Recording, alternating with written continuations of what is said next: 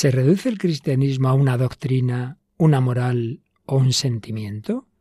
Vemos hoy algunas implicaciones del trípode de la personalidad para la vida cristiana. ¿Nos acompañas?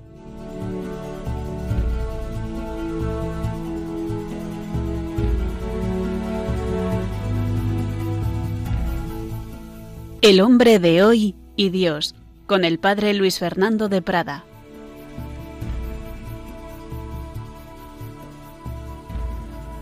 Un cordialísimo saludo, muy querida familia de Radio María. Bueno, pues ya estamos aquí de vuelta tras este tiempo veraniego. No, no, no os penséis que es que hemos estado dos meses de vacaciones, que una cosa es este programa que y otra cosa son las vacaciones. Lo que pasa es que se han juntado muchas cosas. Lo último, un viajecito de un servidor a Radio María Portugal. Pero bueno, ya estamos aquí dispuestos a comenzar ni más ni menos que la undécima temporada del Hombre de Hoy y Dios programa 405.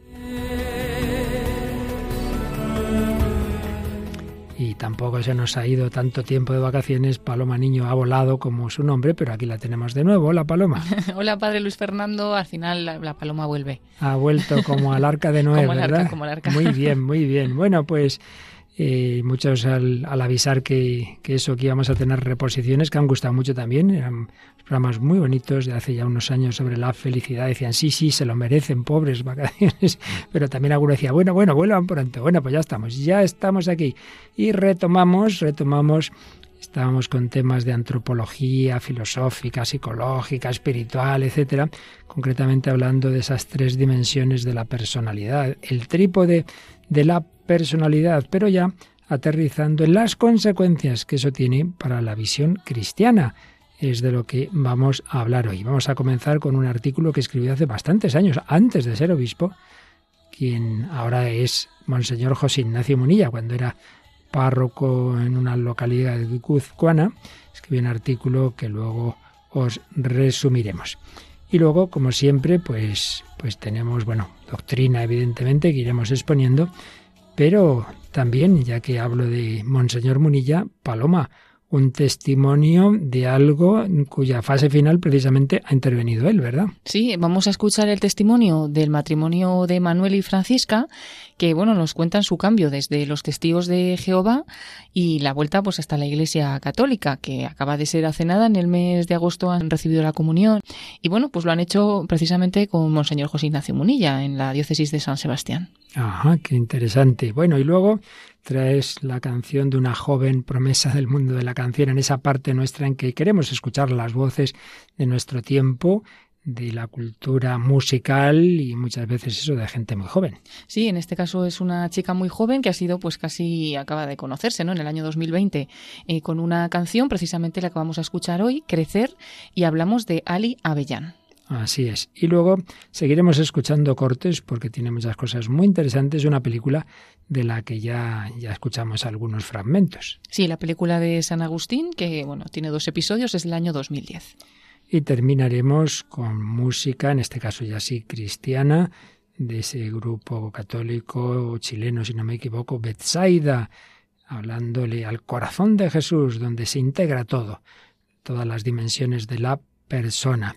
Pues nada, retomamos así el hilo de lo que íbamos hablando, haremos un resumen, pero en primer lugar vamos a resumir a su vez ese artículo que hace ya bastantes años escribía José Ignacio Munilla.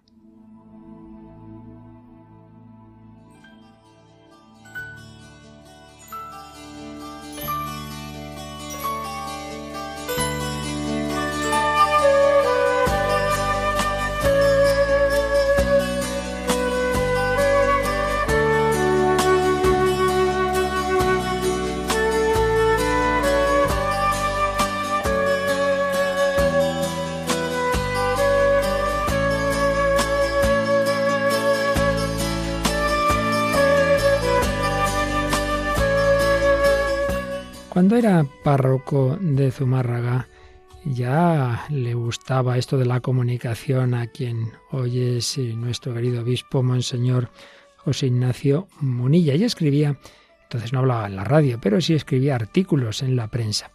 Y tengo yo por aquí uno que voy a resumir un poco, porque tiene mucho que ver con lo que estamos tratando. Hemos ido viendo en programas anteriores esas tres dimensiones de la personalidad humana, de la psicología, el conocimiento, el afecto y la voluntad que nos lleva a actuar si estamos bien integrados, pues conforme a lo que pensamos y a lo que sentimos. Pues bien, eso traducido a la vida cristiana es un cristianismo ante todo doctrinal, la verdad, un cristianismo voluntarista, moralista o un cristianismo sentimental, cuando se acentúa demasiado una dimensión, dejando las demás a un lado. Pues de esto es lo que hablaba Monseñor Munilla comentando la preciosa frase de Jesús en el Evangelio de San Juan, Juan 14, 6, Yo soy el camino y la verdad y la vida.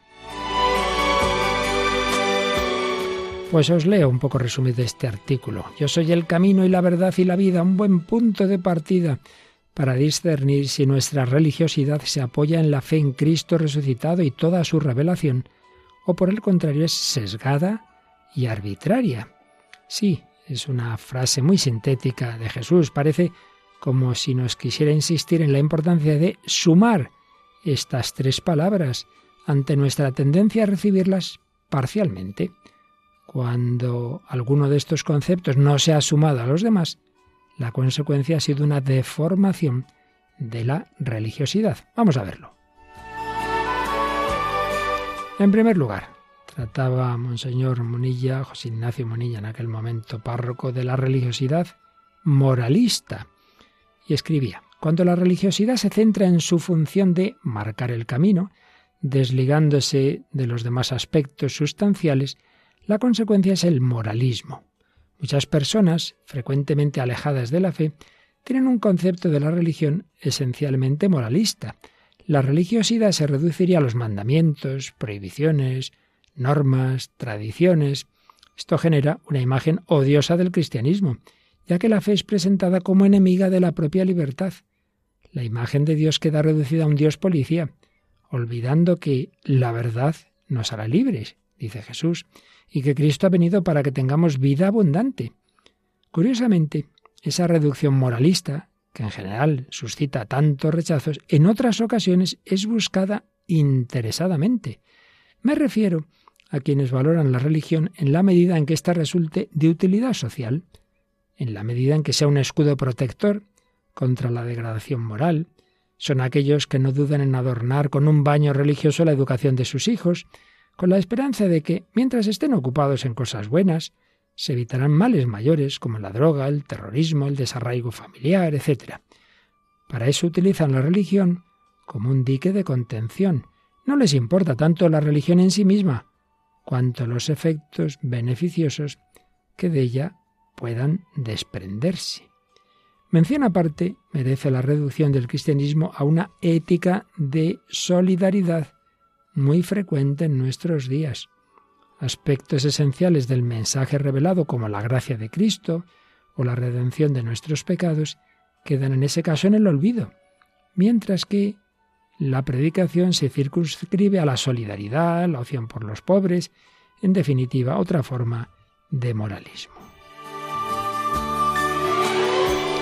Aquí me permito añadir una pequeña nota, y es que esa reducción moralista, según las épocas y según los estilos y, podríamos decir incluso los lugares, las naciones, puede ser de un cuño, digamos, más tradicional, como cuando quizá en algunos colegios religiosos parecía que todo el cristianismo se reducía a dos mandamientos, el tercero y el sexto, ir a misa los domingos y cuidado con, con la castidad, pero sin un enfoque de que lo importante es, en primer lugar, recibir el amor de Dios, eh, conocer a Jesucristo, seguirle y dentro de ese enfoque pues ya entra eh, las consecuencias morales. Sí, era una forma de reducción moralista. La otra, más actual, es la que acabamos de mencionar en este artículo de José Ignacio Monilla, una ética de solidaridad. Ahora es al revés. Ahora hay colegios religiosos. A mí me decía algunas veces algunos padres, oiga, pero ¿cómo es posible que en este colegio católico a mis hijos no le han enseñado ni la salve, no, no saben rezar, nada de sacramentos, pero eso sí, muchos voluntariados, muchos ser solidarios, muchas eh, cosas que están muy bien todas ellas. Bueno, reduccionismos del cristianismo a una moralidad, sea de un enfoque o sea de otro. Pero volvemos al artículo de Munilla, después de hablar de religiosidad moralista, hablaba de religiosidad dogmática. Yo soy el camino, la verdad, la verdad. Cuando la religiosidad se centra en remarcar las verdades, desligándose de los demás aspectos, la consecuencia es un dogmatismo teórico bastante estéril. Se caracteriza por una formación religiosa muy doctrinal, pero poco vital. Se trabajan mucho los conceptos, pero muy poco los afectos y la voluntad. Parece como si lo único importante fuese mantener unos principios al margen de su realización práctica. Se introduce una religiosidad muy preocupada por la ortodoxia y poco por la ortopraxis. Pues sí, esto también se da en personas que da la impresión de que para ellos la fe es una ideología, una ideología, igual que otros tienen su, su ideología y son marxistas o son lo que sea, y entonces esto, esto, esto, esto, esto, y, te echan encima esa ideología, pues también a veces puede haber, y hay católicos que parece que simplemente eso, sin un contacto vital con Cristo, sin caridad, sin amabilidad, te echan encima, pues los dogmas de la fe de esa manera como desligada del afecto, sin, sin amor, sin y uno nota que ahí hay algo que falla. Y por eso decía Monseñor Monilla que hay que tener cuidado que esa formación doctrinal nunca sea meramente doctrinal, sino teología arrodillada, es decir, que la aprendamos en oración ante el Cristo vivo, no simplemente estudiando libros, que está muy bien, que es necesario, personas que se saben de memoria el catecismo, pero sin que el corazón haya sido transformado por el amor del corazón de Cristo. Y finalmente, la última deformación o reduccionismo es justo el contrario, la religiosidad experiencial. Frente a quedarnos en verdades, pues está bastante más de moda el reducir la religiosidad al sentimiento, una funcionalidad vitalista, una búsqueda de experiencias espirituales gratificantes. Aquí nos juntamos, cogemos de la mano, ponemos una musiquita, nos sentimos muy bien, una religiosidad subjetiva y de consumo personal. Es la pretensión de vivir el Espíritu de Cristo sin su camino, sin esas consecuencias morales y sin la verdad, sin su doctrina. Pues de nuevo, otro reduccionismo muy contrario. Y claro, esto está muy de moda, porque el hombre necesita, necesita esa dimensión trascendente. Y si no le llega por los caminos verdaderos, pues ¿qué pasa? Lo que está ocurriendo Volvemos al artículo. El auge de fenómenos como el esoterismo, ocultismo, adivinación, sincretismo, está muy ligado esta religiosidad experiencial. Se busca llenar el deseo de trascendencia que todo hombre lleva en su interior, pero desligándolo de cualquier compromiso moral en la vida diaria, personal o social, y, añado yo, y desligándolo también de cualquier mm, verdad, entonces, sí, no, lo importante es tener buen corazón, sentirnos bien, hacer el bien al prójimo. Y sí, yo, yo me comunico con Dios, pero bueno, todo eso de los mandamientos y todo eso del catecismo, bueno, bueno, eso ya está anticuado. El objetivo es saciar la sed espiritual sin adherirse a verdades objetivas ni asumir compromisos morales. En definitiva, una religión light, muy en boga en estos momentos. Y concluía así este artículo de don José Ignacio Monilla. Hemos de esforzarnos por adherirnos a la revelación de Cristo en su integridad. Cristo, camino, verdad y vida. Verdad, doctrina, inteligencia, claro que sí, pero también afecto, también hondo sentimiento y también unas consecuencias vitales, un compromiso, una moral.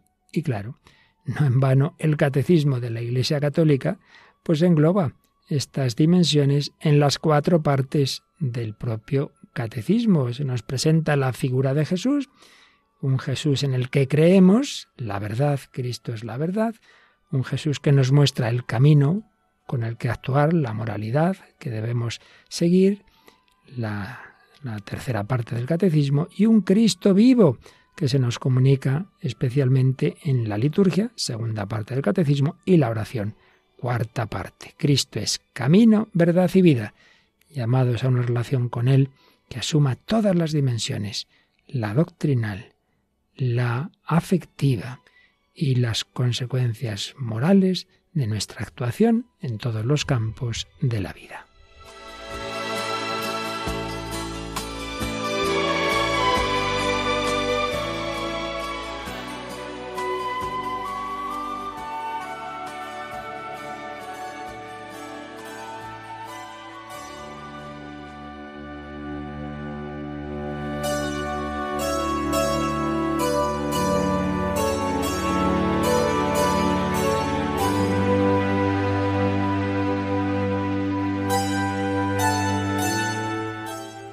Aquí seguimos en Radio María, en El Hombre de Hoy y Dios, su edición 405, tratando de eso que llamamos el trípode de la personalidad, inteligencia, afecto y voluntad, viendo sus consecuencias para la vida cristiana. Y hemos visto lo que ocurre cuando alguna de esas dimensiones se, se absolutiza, olvidando o dejando en la penumbra las otras ese tipo de religiosidad parcial, meramente intelectualista, doctrinal, muchas veces ideológica, meramente sentimental, experiencial o un moralismo de lo que serían las consecuencias de todo lo anterior, pero desligado de su fuente, que es el encuentro con Cristo. Bueno, pero vamos a recordar, como hace bastante tiempo, de los programas anteriores, lo esencial de lo que estábamos viendo para retomar el hilo y ya entrar en la fase final de este temita del trípode de la personalidad. Estuvimos explicando un poquito qué es eso de la personalidad. Hay muchísimas definiciones, pero siempre inciden en que se trata de que en la persona humana haya una unidad, haya una armonía de todas nuestras facultades y cualidades en torno a un fin supremo y sabiendo que hay un alma espiritual está llamada a gobernar todo, desde lo más biológico hasta nuestra inteligencia y voluntad libres. Hablábamos, por ejemplo, del concepto de personalidad de Gordon Alport y hablábamos también de ese concepto que un, un, gran teólogo espiritual que fue el padre Luis María Mendizábal nos daba una definición preciosa, por, vamos, por decir de alguna manera, más que definición, descripción de esas dimensiones del ser humano que a lo que está llamado a ser. Decía así, el hombre es un animal racional afectivo, no solo racional, racional afectivo, capaz de adherirse libremente a la realidad y de darse libremente a otro en amor, así como de aceptar libremente la donación de otro. Y hablábamos cómo en todas esas facultades que hay en nuestra psicología, bueno, en todo nuestro ser psicofísico, sobre todo se habla de esas tres grandes líneas que componen lo que llamamos ese trípode de la personalidad, de manera que el, entendimiento, la inteligencia, la voluntad y el afecto pues estén integrados. Y señalaba también el padre Mendizábal como la madurez de la persona humana pues incluye precisamente, por un lado, el juicio estimativo recto del valor de, de, cada cosa. Que uno pues vea la realidad y la sepa valorar cada cosa, cada cada realidad en su justa medida. Segundo, la respuesta afectiva proporcional a ese valor que descubre la inteligencia. Y en tercer lugar, la firmeza de voluntad para actuar conforme a eso que uno ha entendido y que uno eh, siente en su corazón. Cuando esto no es así, se producen esos desequilibrios en la personalidad, lo que hemos visto como desequilibrios en la concepción del cristianismo, hablando más en general, hablando psicológicamente, sería el intelectualismo, lo que antes sería el cristianismo meramente doctrinal, el intelectualismo, las personas cerebrales, muy frías y sin afecto, el voluntarismo, sí, sí, hay que hacer esto, hay que hacer esto, lo importante es el deber, la voluntad y el sentimentalismo, cuando uno se deja llevar excesivamente por el sentimiento y las emociones. Y eso, ese equilibrio que debe haber y no caer en estos errores, aplicado en una visión cristiana, ¿en qué consistiría esa madurez? De la persona cristiana? Pues donde hemos dicho el captar, el, el, conocer bien la realidad, pues hay que decir conocerla no solo con la razón, sino con la fe, ver la realidad con los ojos de Dios, que eso es la fe, ver las cosas como Dios las ve y valorarlas pues como Dios las valora. Primera dimensión, eh, una visión con la fe y con la razón, iluminada por la fe y por el Espíritu Santo. Segundo, que eso que uno capta con su inteligencia y con la fe tenga una repercusión afectiva. Si uno dice, sí, sí, yo amo a Dios, yo amo a Dios, pero ese amar a Dios es una idea y eso no, en la práctica no afecta nada a su vida concreta, a su corazón, y yo sé que el pecado está mal, pero uno nunca se arrepiente de corazón, no llora sus pecados. Hombre, algo falta, falta la repercusión afectiva de esas verdades. Y en tercer lugar, actuar conforme al pensamiento de Dios y actuar conforme a esos afectos y que no nos pase eso que le dijo Jesús a San Pedro, apártate de mí, ponte detrás de mí, Satanás, que piensas no como Dios, sino como los hombres. Claro, pensaba equivocadamente, valoraba mal, su afecto rechazó la cruz y su actuación fue regañar a Jesús y decirle que no, hombre, que no, que cómo iba a sufrir la pasión. Bueno, pues más o menos es lo que estábamos viendo. Habíamos hablado también de los fundamentos filosófico-teológicos de ese trípode de la personalidad, de cómo en la Sagrada Escritura se dice que Dios, no solo se dice que Dios es amor, sino que también Dios es luz, Dios es luz y amor. Hablamos de la luz natural de, de la razón, de la fe, de la gracia y de la vida eterna, que hay la luz de la gloria. Hablamos de, del amor de Dios que enciende en nosotros el Espíritu Santo y estábamos hablando también de la encíclica Lumen Fidei, aquella encíclica que la primera que publicó como tal el Papa Francisco, aunque como él mismo nos dijo estaba prácticamente escrita casi entera por Benedicto XVI, y ahí se insistía en las dos dimensiones, amor y conocimiento de la verdad. Bueno, pues si hubiera que decir cuál de estos reduccionismos es más habitual en nuestro mundo, en nuestra cultura, sobre todo en las nuevas generaciones, yo sin duda Paloma diría que el sentimental, ¿no te parece a ti? Sí, así, así es la verdad. Sobre todo, ¿verdad? En los adolescentes su palabra, no, no me apetece, es que no, no siento esto, ¿cómo voy a ir a misa? No me dice nada, ¿verdad? Bueno, pues nos traes una canción de una chica, no sé si decir adolescente o joven, bueno, ahí en esa frontera, ¿verdad? Porque es muy jovencita. Sí, eh, de hecho, bueno, pues ha sido recientemente conocida, ¿no? Porque en el año 2020 eh, mm, se presentó a un concurso de música que se emitió a través de Twitch, una nueva plataforma que permite transmisiones en vivo, y era una de las de las más jóvenes, de los artistas más jóvenes. ¿Cómo se llama? Se llama Ali Abellán y bueno, pues en, realmente lleva en el mundo de la música de alguna manera desde siempre, porque desde los nueve años ya empezaba a componer algunas canciones, a los quince ya subió sus primeros covers a las redes sociales. Y bueno, pues como decimos, el tema Crecer, que vamos a escuchar hoy, lo había escrito en el año 2019 y se presentó con él a este concurso en 2020. Y esta canción dice ella que como la escribió después del verano, que en verano pues eh, fue un tiempo que le marcó mucho, dice que estuvo muy pegada a sus amigos, a su familia y que todo eso le hizo reflexionar mucho y darse cuenta del significado de la canción que estaba creando, ¿no? Dice que es una historia que habla de ese momento de superación que realizas cuando estás en un momento de tu vida que no es el mejor, que estás rodeada de gente que a lo mejor no es tan buena para ti y te das cuenta de todo lo que tienes alrededor, de todo lo bueno y tienes que valorarlo y crecer. Es decir, tienes que dar ese paso de empezar a valorarlo todo. Y así sale esta canción, surge esta canción, Crecer. Crecer. Pues nos quedamos con esa llamada a crecer, a madurar. Y luego, bueno, pues uno verá en la canción quizá más un aspecto u otro, pero por lo menos ese deseo de madurar y de crecer vamos a recoger de esta chica, Ali Alicia Avella. No supe bien la salida, ciega de mí permitía que no me trataras bien, no supe curar mis heridas. Necesitaba una pausa y al final exploté. Ahora soy más grande, ahora estoy mejor. Solo pierdo el norte y me gusta ser yo. Dime qué es lo que esperas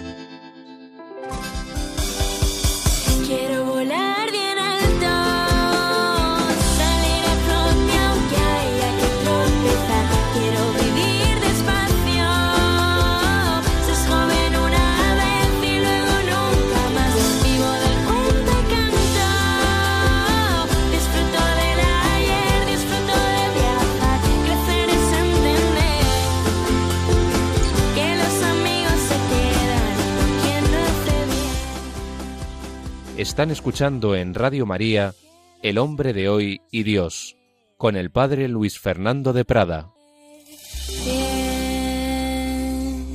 Y en concreto hemos escuchado Crecer de Ali Avellán. Bueno, se nota eso, lo típico de nuestra cultura y de esta edad, pues un poco todo un totum revolutum con muy buenos deseos. Sí, bueno, parece que es fruto de por lo menos de que ha pensado, ¿no? De que se ha parado a reflexionar. De hecho, dice en un momento en la canción, a veces es bueno pensar, ¿no? Claro, siempre, siempre. no está muy de moda a veces tampoco. Y bueno, pues dice eso, necesitaba una pausa y al final exploté, ahora soy más grande, ¿no? Como ha crecido, pues ahora soy más grande, ahora estoy mejor, me gusta ser yo, porque también dice en un momento, estaba ciega de mí y permitía que no me trataras bien. Sí. Y bueno, luego también dice, quiero vivir despacio y el final, ¿no? Que decía, nos tiramos una vida en empezar a entender, en empezar a valorar y hasta que no lo perdemos no vemos más allá. Bueno, pues yo creo que sí que es fruto como de una reflexión, ¿no? Personal. Y una, un, camino de maduración. También me he fijado al principio, esto tiene que ver con lo que dedicamos mucho tiempo, no supe curar mis heridas, pues tantas veces heridas que tenemos en, nuestro, en nuestra psicología y necesitamos ayudarnos y, por supuesto, en último término, dejarnos sanar por la gracia del Señor. Bueno, pues alguien que tenía muchas heridas, muchas del que hemos ido hablando bastante en programas anteriores, nos vamos a siglos atrás, pero al final el corazón humano es siempre muy parecido. Era Agustín de Hipona y hablamos de él y oíamos algunos fragmentos de de una película que, como ya la hemos presentado, simplemente recuérdanos un par de datos básicos, Paloma. Sí, pues es del año 2010, eh, eh, se hizo en Italia, dirigida por Christian Dugay, y bueno, en realidad es como una miniserie ¿no? de televisión de dos episodios, y bueno, como bien dices, pues ya utilizamos algunos cortes y vamos a seguir profundizando en ella. Ya sabemos, bueno, estas películas históricas tienen lo esencial, es tal cual, en efecto es histórico, y ya sabemos, es esa historia de Agustín, que estuvo el hombre buscando la verdad y la felicidad aquí para allá, dando muchos tumbos, primero una vida muy disipada, buscar su propia fama, muy enganchado por la lujuria, luego entra en el maniqueísmo, pues luego se desilusiona, que si la filosofía platónica, etcétera, etcétera, tiene ese encuentro, bueno, es famoso en la corte, y bueno, hay un momento en que la película nos presenta algo que tal cual no creo que fuera exactamente así, pero bueno, que nos muestra cuando todavía está con uno de los funcionarios imperiales, está en la oposición a la Iglesia Católica y se van a encontrar ni más ni menos que con el gran obispo de Milán, San Ambrosio. Escuchamos un, iba a decir un diálogo, más bien un encontronazo que tiene. Agustín. Obispo. Hiciste buen uso de mis palabras en tu diatriba contra mí en la corte. Han sido útiles para conoceros a vos y a Plotino. Bien. Pero ten en cuenta que Plotino solo nos ofrece lo esencial. Que la verdad no es una idea, un concepto o un estado mental. Es la manifestación en una persona divina. Estamos aquí en nombre del emperador. Magnífico. Y yo estoy aquí en nombre de Jesucristo, el Hijo de Dios. El emperador demanda que entreguéis esta basílica a la comunidad arriana. ¿Demanda? Demanda. ¿En nombre de qué autoridad? De la autoridad que le ha sido otorgada. ¿Por quién?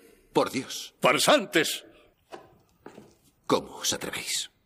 ¿Cómo te atreves tú a llamar a Dios tu autoridad? Tú no crees en Él. Tú no crees en nada. Y hay algo peor. Invocáis el regreso de los demonios paganos. Perros con correa es lo que sois. Vagando alrededor ladrando mentiras. ¡Callaos! Y buscad dentro de vuestro interior cuál es la verdadera verdad. Solo la verdad os convertirá en hombres. Hombres libres. Debemos informar de su conducta al emperador. Decidle que si quiere deshacerse de mí, que me ataque a mí, no a mi gente. Vámonos. Agustín, recuerda lo que dije. No es el hombre el que encuentra la verdad, sino la verdad la que encuentra al hombre. Porque la verdad es una persona. Es Jesucristo, el Hijo de Dios. Pues sí, sí, San Ambrosio no se callaba, eso es así históricamente, menudo, menudo, menuda fortaleza tenía y claridad de ideas, pero la verdad no es una idea, sino la manifestación de una persona divina. ¿Qué te ha parecido, Paloma? Sí, bueno, como muy fuerte, ¿no? San Ambrosio ahí. Pero bueno, con, con, mucha verdad, no nunca mejor dicho, con lo que decía. Y bueno, como le ha gritado, ¿no? Tú no crees en él, no crees en nada. Dice, en realidad, callaos y buscad dentro de vuestro interior cuál es la verdad. Y solo esa verdad os hará hombre, hombres libres, ¿no? me ha recordado, ¿no? La verdad os hará libres a esa frase. Y luego también, pues muy bonito al final, ¿no? Cuando le dice, no es el hombre el que busca la verdad, es la verdad la que encuentra el hombre, ¿no? Así es. Que realmente lo que le pasa luego a San Agustín. Así es. Entonces, bueno, uniéndolo con todo lo que estamos viendo, como siempre nos pasa en el programa, aquí al final todo cuadra. La verdad cristiana no es una ideología, porque es que la verdad es una persona, y es una persona que ama, con lo cual la verdad a la vez es el amor. Y la verdad y el amor pues cogen nuestro corazón y nos llevan a actuar en todos los campos, como llevaba a San Ambrosio. A mí también me hace gracia cuando empiezan diciendo, venimos en nombre del emperador. Y sí, sí, yo en nombre de Jesucristo, el Hijo de Dios, que es mucho más importante. Pues sí, San Ambrosio. Bueno, pues San Agustín estaba, estaba equivocado. Y bueno, todos esos falsos dioses y luego que el maniqueísmo y luego el arrianismo. Ya hemos oído que quieren quitarle la basílica a la Iglesia Católica y dársela a una rama herética que no creía en Jesús como verdadero Dios. Bueno, eso pasa con diversas diversos grupos, religiones y también grupos, lamentablemente hay que decirlo así, muchas veces sectarios, muchas veces pasa que hacen su propia religión 20 siglos o no sé cuántos después de, de Jesucristo, como si de repente hubiera un salto hasta, hasta el siglo XX o el XIX, dependiendo en cada caso, o XXI, hasta que se entera alguien de qué es lo que nos enseñó Jesucristo de verdad y normalmente negando la divinidad de Cristo. Y esto es lo que pasa con los testigos de Jehová, que nos trae hoy un testimonio muy impresionante. Sí, vamos a hablar hoy de Manuel y de Francisca, vamos a tener que resumir un poquito el testimonio, pero bueno, contamos lo, básico y también escucharemos al final un corte en el que les escuchamos a los dos. Ha sido un testimonio que se dio en septiembre del año 2021 y que realmente pues ellos cuando entran, digamos, en la Iglesia Católica es agosto, ¿no? Agosto de 2021. Entonces, bueno, para presentarlos un poco, Manuel nace en una familia desestructurada, católica, en realmente, pues bueno, se bautiza y hace la comunión, pero cuando tiene 18 años, unos testigos de Jehová llaman a su puerta y le prometieron la próxima venida de un mundo feliz, sin tristeza, sin dolor, y para ello solo tenía que leer la Biblia y otro libro de, de ellos. Y bueno, pues comenzó este camino, ¿no? Al margen de la iglesia, realmente ahí, en los testigos de Jehová, es donde conoció a Francisca. Y bueno, pues empezó a asistir a reuniones, eh, le parecía que eran pues muy cordiales, que le recibían pues muy atentamente estos testigos de Jehová y se quedó con ellos, ¿no? Eso Manuel, eh, Francisca, sin embargo, nació en una familia cristiana muy formada, devota del rosario, bueno, que eran muy practicantes, ¿no? Em, en los años 70 dice que, movido por la curiosidad, su padre acompañó a un amigo a una reunión de los testigos y finalmente se hizo testigo. Su amigo no, y, el padre de, Francisca sí que se hizo testigo de Jehová, abandonó la fe católica y con él toda su familia. Entonces, en ese momento, Francisca era una niña muy pequeña, no sé si tenía dos o tres años. Por lo tanto, ella pues siempre ha sido educada en, los testigos de Jehová. Bueno, se les pregunta también en el testimonio un poquito algún dato sobre los testigos de Jehová, que no vamos a entrar mucho, pero bueno, una de las cosas que dicen es que consideran mundanos a todo el mundo, ¿no? Menos a los que son testigos de Jehová, que a pesar de que van de puerta en puerta pues llamando a todo el mundo, no lo hacen más que lo imprescindible, porque pueden estar incluso cometiendo algún pecado por relacionarse con, con quien no esté con ellos, ¿no? Eh, sin embargo, dicen que la mayoría de las personas pues aman a Dios y que simplemente les han enseñado de forma equivocada, ¿no? Como les había pasado también a ellos y que, bueno, son muy cerrados y limitan el contacto con el mundo y, bueno, y tampoco que no realizan mucho culto a Dios, sino que sobre todo se aprenden la Biblia de memoria y es más bien aprenderse una enseñanza para llevar a más gente a esa enseñanza, ¿no? Y bueno, pues Manuel dice que en ese primer momento que fue recibido con una gran afectuosa bienvenida, que por eso se quedó, ¿no? Pero que con el tiempo empezó a ver que ese amor se apagaba y los saludos esos iniciales y, bueno, pues todo ese cariño, ¿no? Parecía que se acababa y se convertía en una obligación. Y luego, más tarde, mm, lo que fomentó un poquito ya la salida de ellos de, los testigos de Jehová fue que tuvieron un problema con un familiar de Francisca y buscando solventar el problema, pues lo hacían como decía la Biblia, ¿no? Primero habla con la persona con la que tienes el problema y luego si no consigues nada, pues acude a los ancianos. Los ancianos, mm, pues serían los sacerdotes, ¿no? De la Iglesia Católica, pues los ancianos eh, de los testigos de Jehová acudieron a ellos, a esas personas pues más antiguas y, y sin embargo, pues vio que no, que no les hacían mucho caso, ¿no? Que, que no nadie les ayudó. Entonces eh, ellos les chocó mucho lo que leían en la Biblia, ¿no? De que el pastor cuida a las ovejas y luego el, trato que habían recibido por parte de los ancianos, de los testigos de Jehová. Entonces Francisca, eh, que había dado siempre por sentado que se había educado en, el, en la religión verdadera, pues pensó que el problema era de, las personas, pero finalmente mm, al encontrar tanta frialdad, tanta frialdad, se fueron, se fueron alejando. Se retiraron, lo hicieron en silencio y dejaron pues el problema en manos de Dios, pero como Francisca no encontraba respuesta a ese problema, ni siquiera al dejarlo en manos de Dios, pues eh, llegó a pensar, dice, y lo dice con vergüenza, que Dios no existía. Entonces dice que esa actitud de los testigos de Jehová le llevó al ateísmo y a Manuel pues le pasó un poco lo mismo, ¿no? Pero luego, con el tiempo, dice Manuel que su mujer empezó a leer de nuevo la Biblia, terminaron leyéndola juntos y empezaron a pensar qué es lo necesario para saber dónde se origina la religión verdadera. Entonces empezaron a buscar y al buscar la iglesia que fundó Cristo y si Pedro fue el primer apóstol, vieron la continuidad de ese apostolado, buscaron, llegaron a los padres de la iglesia, vieron que realmente la iglesia era fundamento de creencia y de cristiandad. Y esto fue en concreto ella, ¿no? Fue, fue Francisca y tenía como una gran necesidad espiritual. Dice que, que, de repente empezó a decir, pero ¿cómo no va a existir Dios? ¿no? Si es que aunque yo no lo busque, es como que tengo una necesidad dentro de, de seguir buscándolo. Y pues pasó, tuvo un momento, una noche que fue muy importante para ella, no podía parar de llorar por pensar que había eh, estado un tiempo pensando que Dios no existía, y dice, me humillé a los pies de Dios, le pedí ayuda para que me aceptara, me perdonara y me ayudara a encontrarlo. Dice que en ese momento le hizo una llamada inexplicable, que es algo que sientes dentro, que no tienes más remedio que entregarle tu vida a Él, y dice que aquel día se consagró a Él, y que desde ese momento oraba día y noche, día y noche para que Dios le, guiara, ¿no? Eh, por otra parte, Manuel, que estaba, no iba tan, tan acorde a su mujer, pero bueno, sí seguía un poquito con ella, ¿no? Estudiando la Biblia y demás. Encontraba muchas cosas por internet y quería seguir buscando eh, la verdad. Pero bueno, pues también lo que hacía mucho era ponerse la radio y escuchaba música, simplemente creo que música clásica. Y un día estaba escuchando eh, la radio y de repente la emisora se cambió sola sin motivo, dice que intentó cambiarla de vuelta pero que no hubo manera y que en ese momento se encontró escuchando sin él buscarlo Radio María. Claro, como todavía no habían llegado a la Iglesia Católica, aunque ya andaban pues buscando en la Biblia y sobre todo pues Francisca mucho más ya acercándose más, pues él quería quitar esa, esa radio porque siempre habían tenido una gran aversión a la Iglesia Católica, pero no podía, no podía, así que se quedó escuchando la conferencia de Monseñor José Ignacio Munilla y recibió un gran impacto y desde ese momento dice que ya no ha cambiado nunca a Radio María, que la escucha siempre, ¿no? Y bueno, pues para ver también el, ánimo y las ganas que tenía Francisca de conocer a Dios, finalmente se compró un catecismo si se lo compró un 28 de diciembre, el 23 de enero se lo había leído entero. ¿no? Tenían como muchas ganas. Comenzaron a estudiar más juntos, sobre todo pues aquellos temas en los que habían estado más alejados, la Eucaristía, la Virgen María.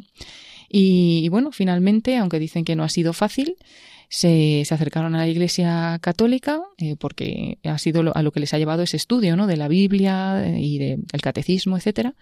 Y el 18 de agosto de 2021 eh, entraron de nuevo a la Iglesia Católica recibiendo la primera comunión y la confirmación de manos del obispo de San Sebastián, pues de aquel que, ¿no? que también estuvieron escuchando en esa conferencia en Radio María el día que la radio no se cambiaba de dial y bueno, pues ese día ya se quedará grabado para siempre en su mente, pero nos lo cuentan ellos en este último corte que vamos a escuchar. El pasado 18 de agosto, en la preciosa ciudad de San Sebastián, recibimos nuestra primera comunión y confirmación de la mano de Monseñor don José Ignacio Munilla, obispo de San Sebastián. Os podemos asegurar que este día de nuestra acogida a la Iglesia Católica quedará siempre grabado en nuestra mente y en nuestro corazón como uno de los días más importantes y más felices de nuestra vida.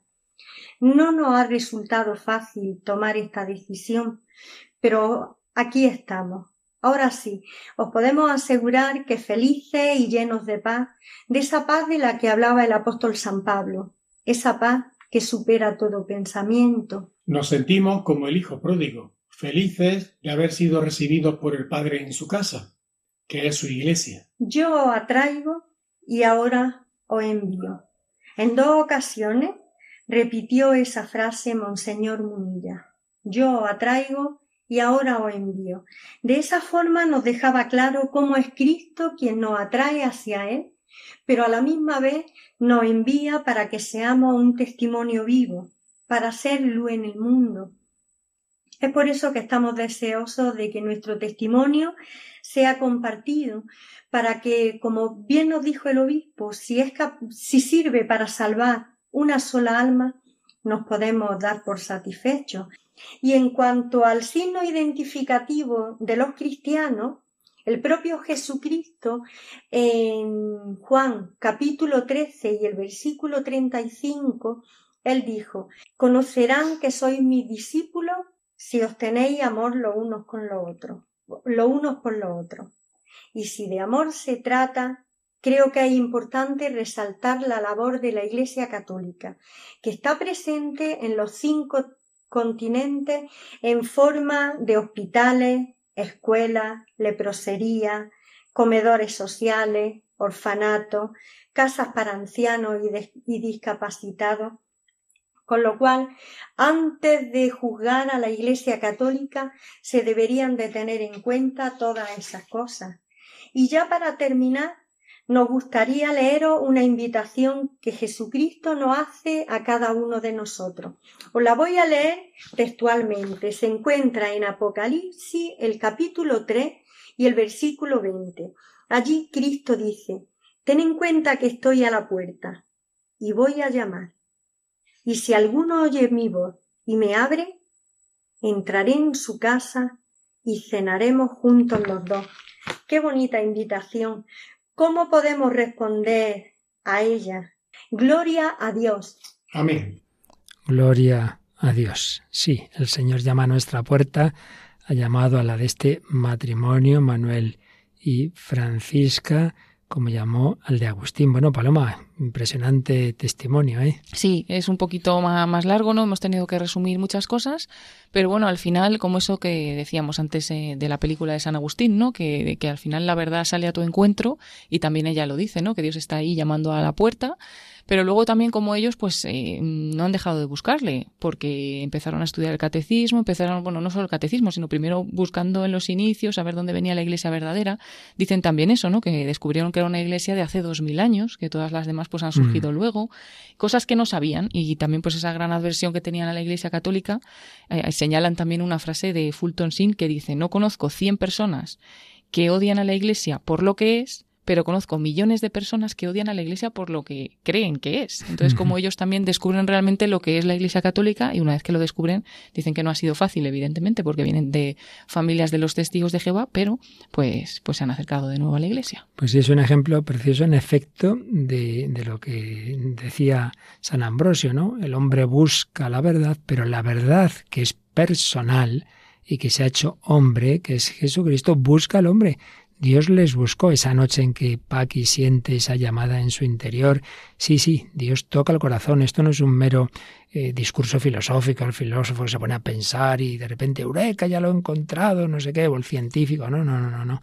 Esto es un encuentro interpersonal. Bueno, pues también Agustín buscó, eh, leyó, preguntó, fue a un grupo, fue a otro, conoció a Ambrosio, se peleó con él, pero al final ya sabemos que hay un momento también decisivo si hubo un día de agosto de 2021 decisivo para Paqui y Manuel, hubo también un día que no sé, no sabemos exactamente cuál fue, pero sí sabemos que estaba en un huerto Agustín cuando oye aquellas palabras toma y lee, coge lo que tenía al lado, que era cartas de San Pablo, y se encuentra con ese pasaje de la carta a los romanos, no en comelonas y borracheras, no en lujuria y desenfreno, sino revestidos del Señor Jesucristo. Y luego, bueno, pues lógicamente, igual que este matrimonio ha recibido esos sacramentos de un obispo, de Monseñor José Ignacio Munilla, San Agustín recibe el bautismo, porque no estaba ni bautizado, de otro obispo, de San Ambrosio. Y vamos a escuchar cómo la película mm, refleja ese momento en que Agustín va a Ambrosio y le manifiesta que, que la gracia ha tocado su corazón y bueno, pues es ya pedirle ser admitido en la iglesia y cómo se produce, igual que oíamos a este matrimonio hablar del hijo pródigo que ha vuelto a casa, también Agustín encontró su verdadera casa.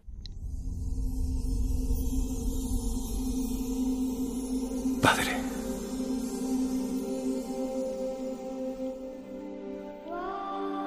Hijo. Siempre he hablado. Demasiado.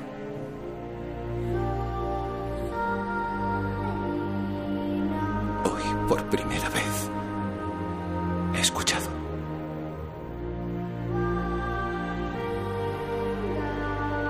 Le escuché a él.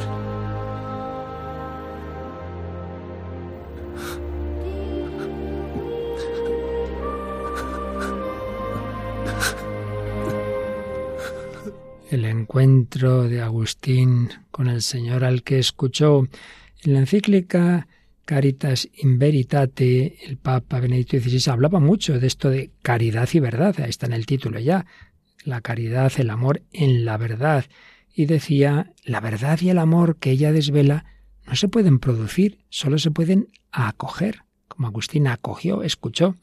Su última fuente no es ni puede ser el hombre, sino Dios aquel que es verdad y amor con mayúsculas.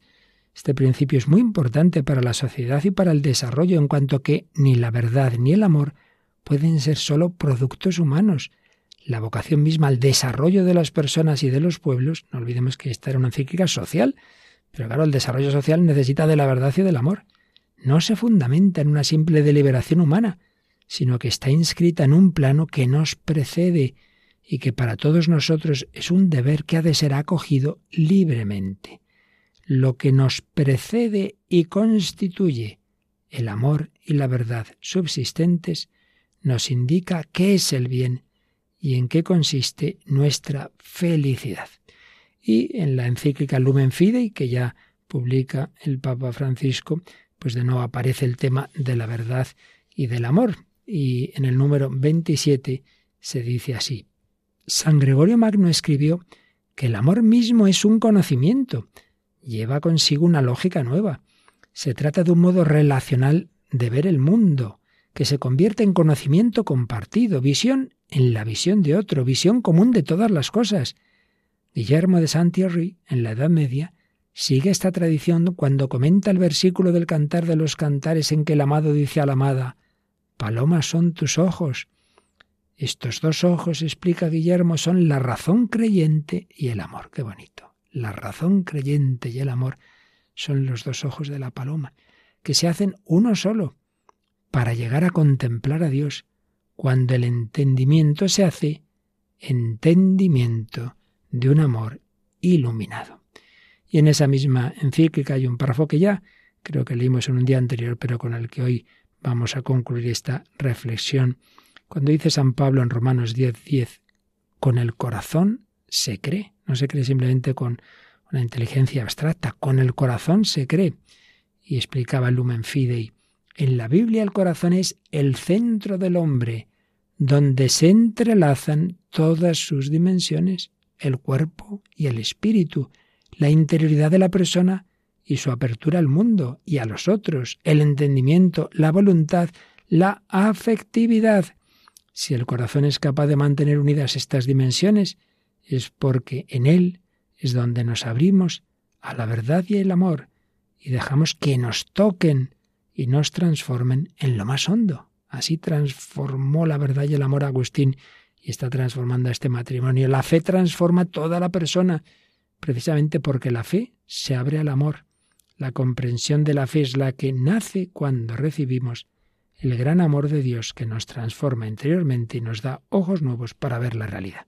Pues precisamente vamos a terminar mirando al corazón, pero al corazón de Dios, al corazón de Dios hecho hombre, porque la verdad es una persona, una persona divina hecha hombre que tiene corazón humano. Terminamos con el grupo Betsaida mirando al sagrado corazón de Jesús.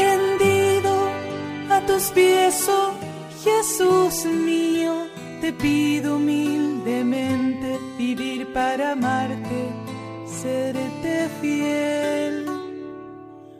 Mira que soy pobre, buen Jesús, soy débil y necesito apoyarme en ti para no caer. A las puertas de tu corazón vengo, vengo, llamo, llamo y espero,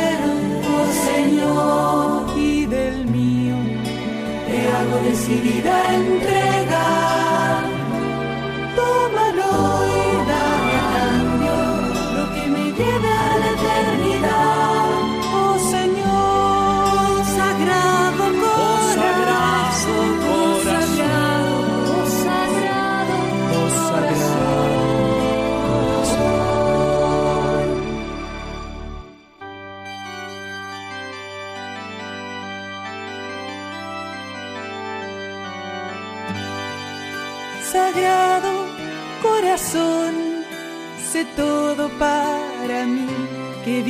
yo escondida en ti. Oh sagrado corazón, Señor, quiero hacer tu voluntad, de ti lo espero todo, que en tu amor aprenda a amar.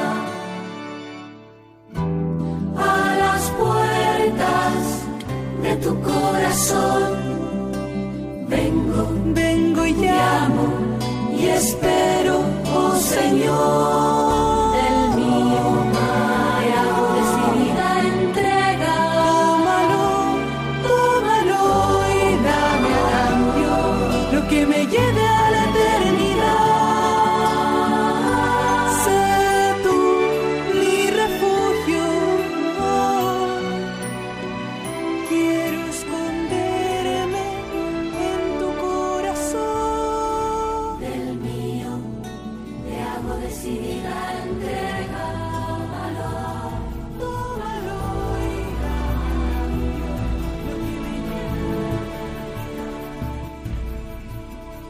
Pues así terminamos esta edición 405 del Hombre de Dios. La verdad es que yo siempre soy el primero que se asombra de cómo al final pues se produce esa armonía de todo. Es muchas veces sin buscarlo, pues sí es que es así. La verdad es sinfónica, la verdad es verdadera en todos sus aspectos, desde el Evangelio, Cristo, Camino, Verdad y Vida, San Agustín, los testimonios actuales como el matrimonio de Francisca y Manuel, las encíclicas y enseñanzas de los últimos papas, claro, porque todo viene, todos son reflejos de la verdad de Dios, Dios que nos quiere mostrar su verdad, que es a la vez verdad amorosa, verdad y amor para llenar nuestros corazones. Bueno, pues seguiremos profundizando en este tema y retomando el diálogo con todos vosotros por los cauces que va a recordarnos ahora Paloma Niño.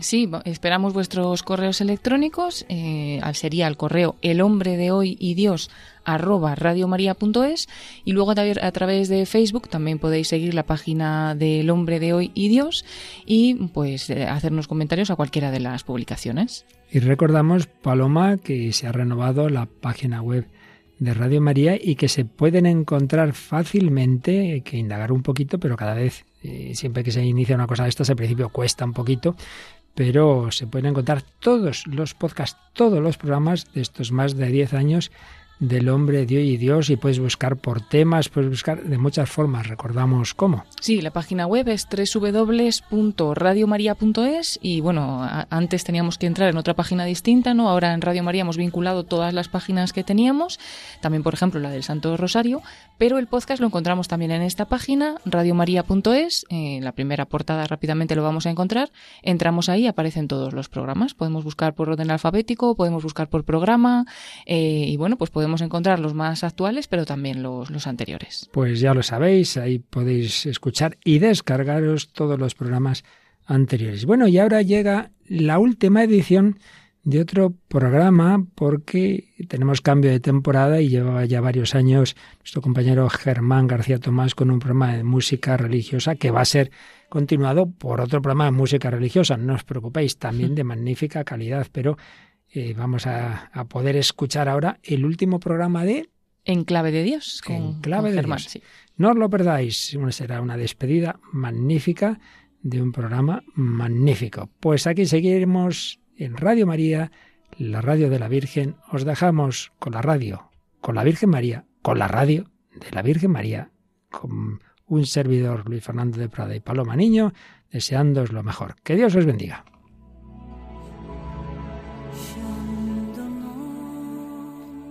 Así concluye El hombre de hoy y Dios, un programa dirigido en Radio María por el Padre Luis Fernando de Prada.